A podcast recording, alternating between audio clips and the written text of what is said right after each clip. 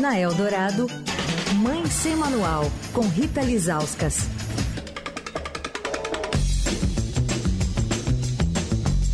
Sempre muito aguardada por aqui, é. Rita Lizauskas, toda quarta-feira, ao vivo no Fim de Tarde Eldorado. Oi, Rita.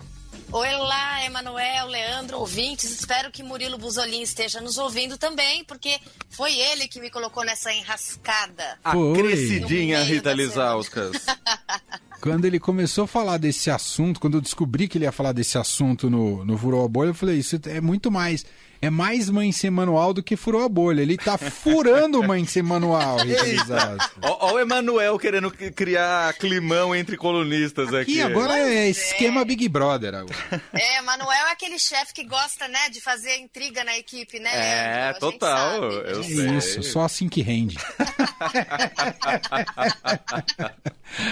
Contém ironia, tá, gente? É, Muita. é bom deixar claro.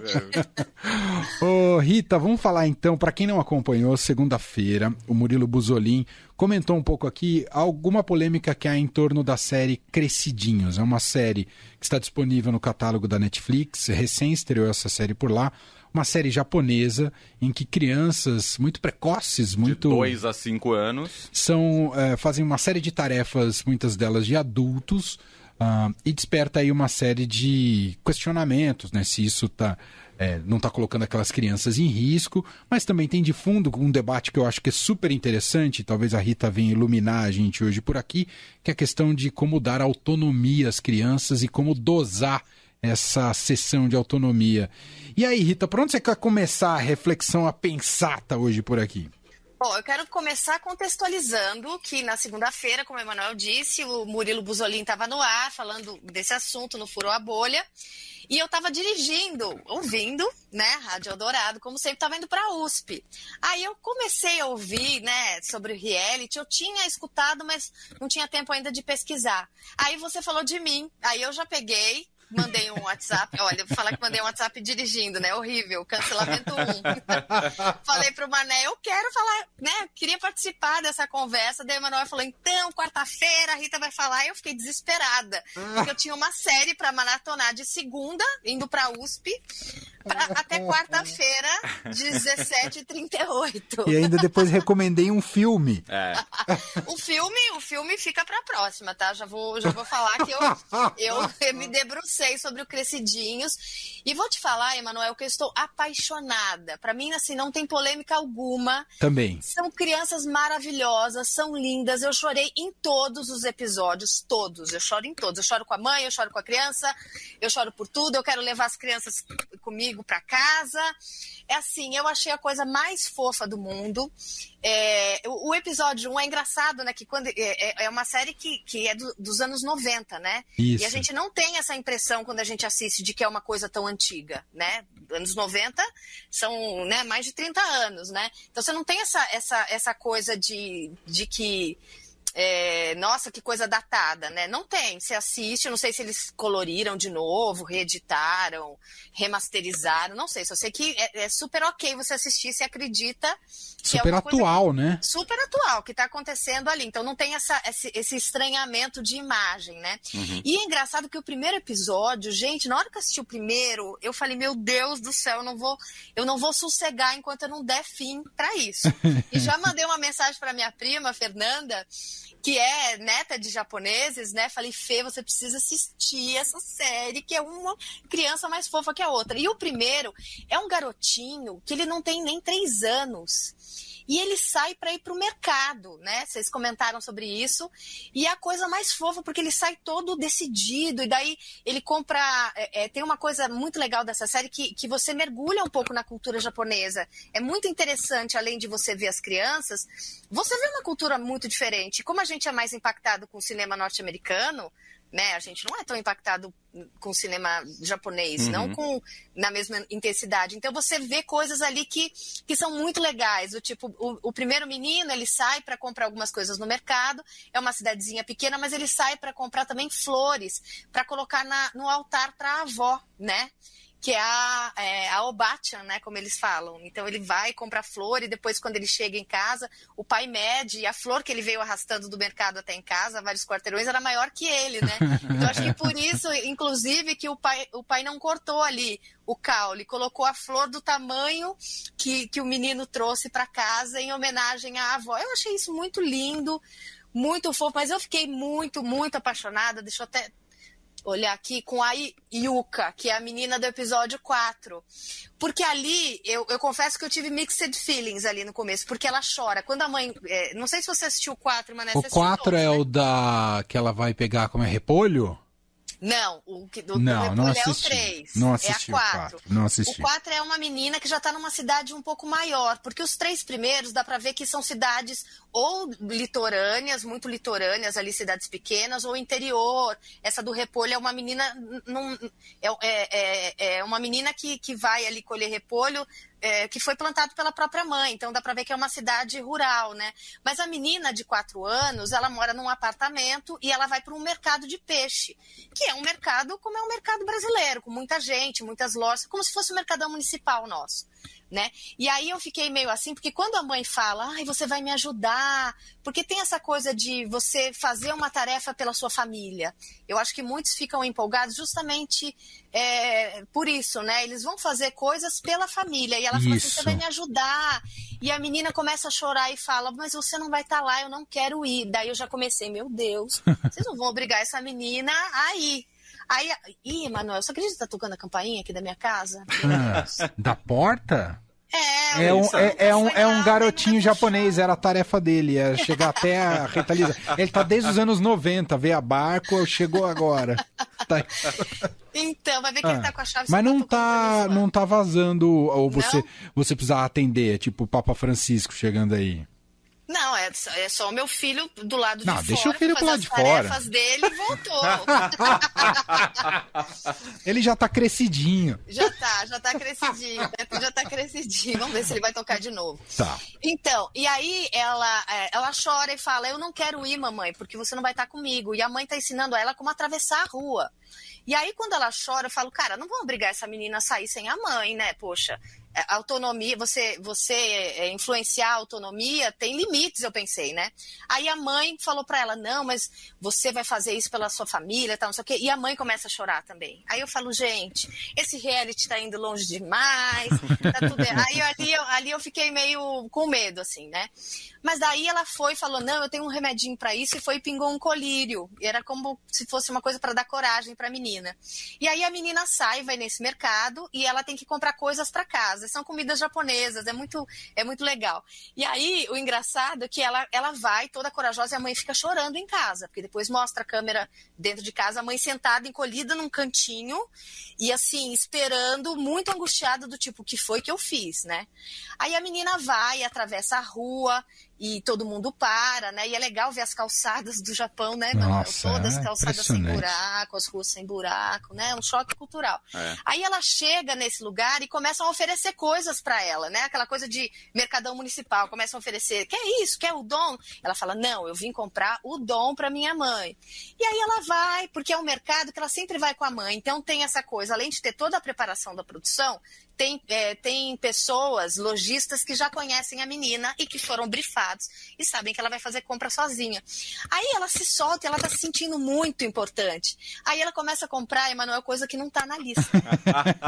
Aí eu, eu, super me identifiquei com a Yuka. Aí ela comprou, Emanuel, ela comprou um peixe, um pargo. E sabe por que, que ela comprou o pargo? Ah. Porque era rosa e muito fofinho. Maravilhoso. E aí ela volta para casa depois de ter chorado, né? Ela volta para casa muito feliz e a mãe, que estava super angustiada, fica super orgulhosa dela e, e ela conta para mãe, aí ela pergunta, ela fala assim para mãe, mané, você sentiu saudades minhas, mamãe? Ah. Aí a mamãe chora mais ainda. Que A mãe, a mãe chora mais ainda e aí faz o pargo que ela comprou do jantar. E aí, quando o pai chega, ela fala pro papai dela que foi ela que comprou sabe? Então ali me ganhou. No, quarto, no, quarto, no terceiro eu tava meio acima, no quarto episódio me ganhou. No quinto é, um, é, é, uma dupla de, de crianças amigas e eles vão. E como eles estão em dupla, eles saem correndo. E aí você vê a imagem dos cinegrafistas correndo.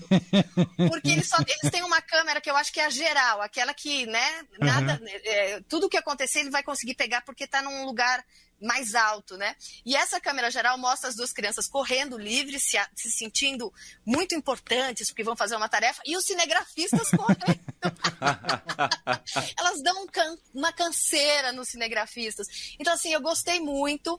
E, assim, o que eu achei legal de, dessa coisa de autonomia, né? Que, assim, toda vez que a gente fala de autonomia, escreve uma matéria, entrevista alguém, ou, ou vai ler coisas na Sociedade Brasileira de Pediatria, como dar autonomia para o meu filho, o que, que ele pode fazer em tal idade, tal, não sei o quê eu fui até fazer uma pesquisa para ver né, é, é, esse estranhamento. Né? E quando a gente vai ver esse tipo de material, a gente vê assim, ah, com dois anos, ele já pode escovar os dentes sozinho. Sabe umas coisas assim? E aí você fala, cara, eles estão indo no mercado sozinhos, entendeu? Exato. É muito, é muito além, sabe? Então, assim, eu achei importante. Eu, eu, eu tô, assim, apaixonada pela série pelas questões culturais. Eu acho muito legal a gente é conseguir, conseguir consumir é, alguma coisa que, que não é, é, é, a cultura ocidental, que é o que a gente consome, né? Coisas vindas dos Estados Unidos, da Europa.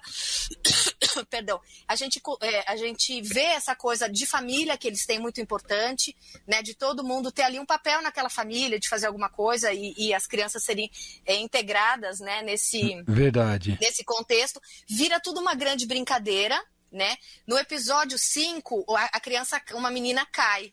Ah. E aqui, mas assim, eles tinham ido, Emanuel, eles subiram 200 degraus para ir num templo, comprar um, comprar um amuleto, aquelas coisas que, né, que vendem nesses templos japoneses. Então eles subiram 200 degraus a velocidade total, os cinegrafistas todos eh, né, da nossa idade assim com a língua de fora, aquelas crianças subiam lá.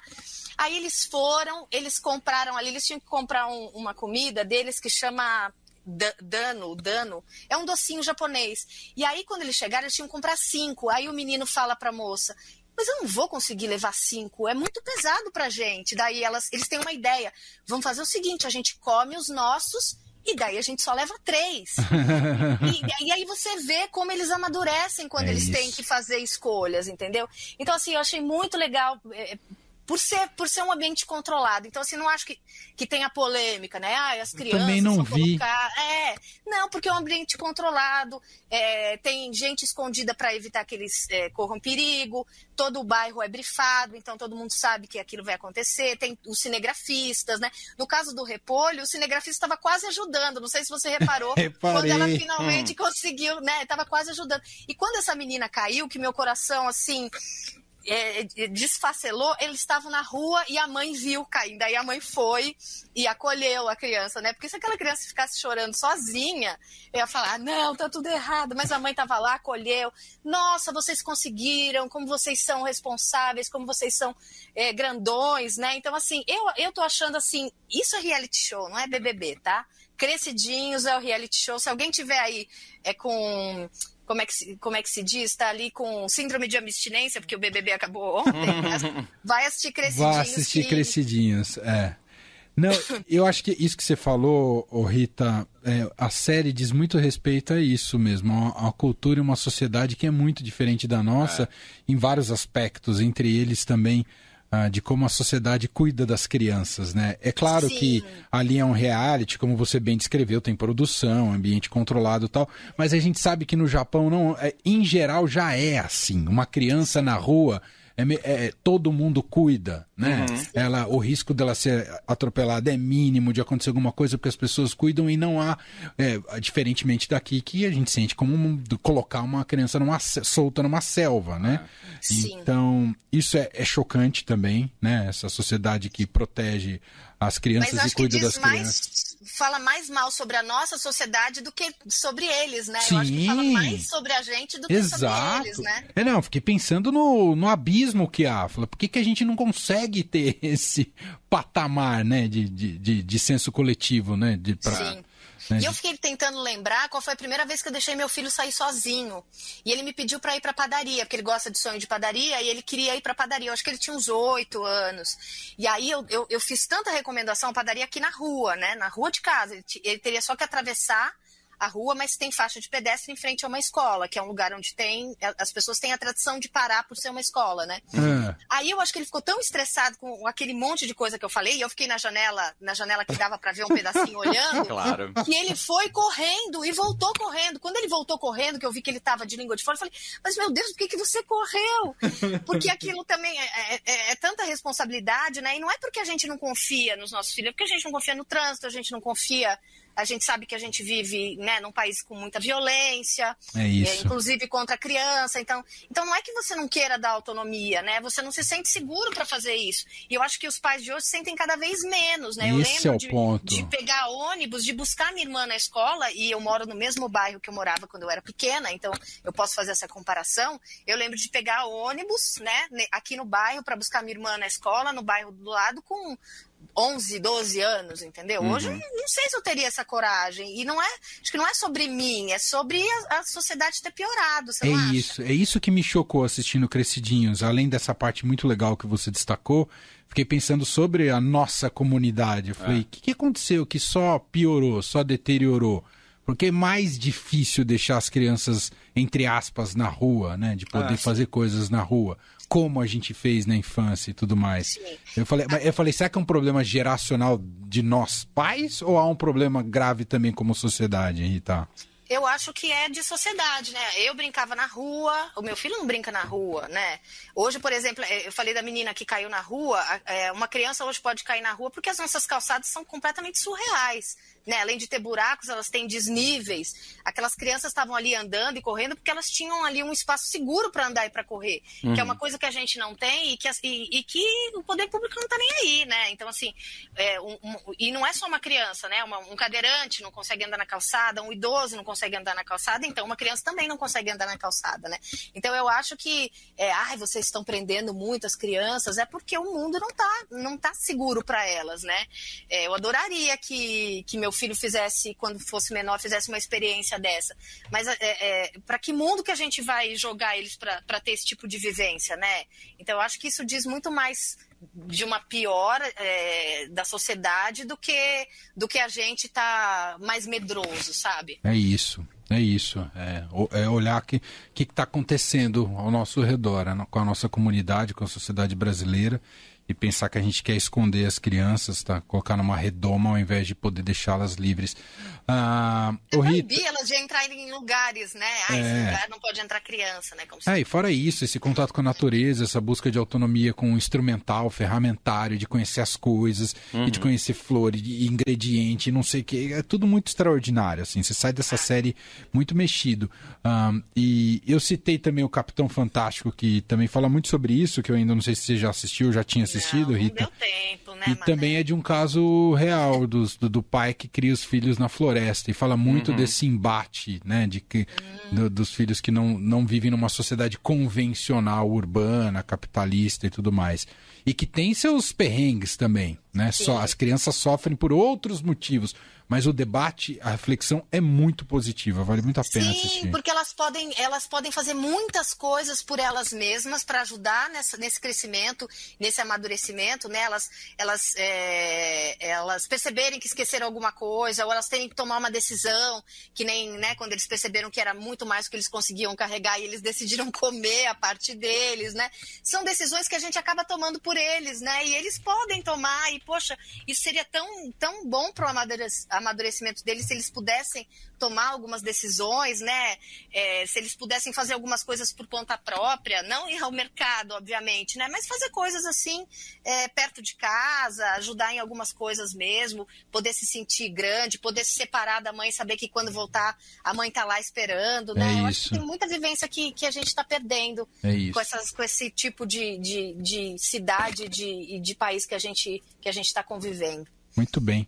Eu não quero estender mais, porque isso é um tema tão extraordinário, tão fascinante, rende tanta conversa, é. mas eu, eu, eu- já li uma vez um artigo, Hum. mas eu preciso buscar de novo esse mesmo artigo para falar as referências corretas, nome, não sei o quê, mas que fala sobre o impacto na vida das crianças que crescem só em condomínios e não tem é, a convivência na cidade, né? Só tem a noção de cidade pelo próprio condomínio.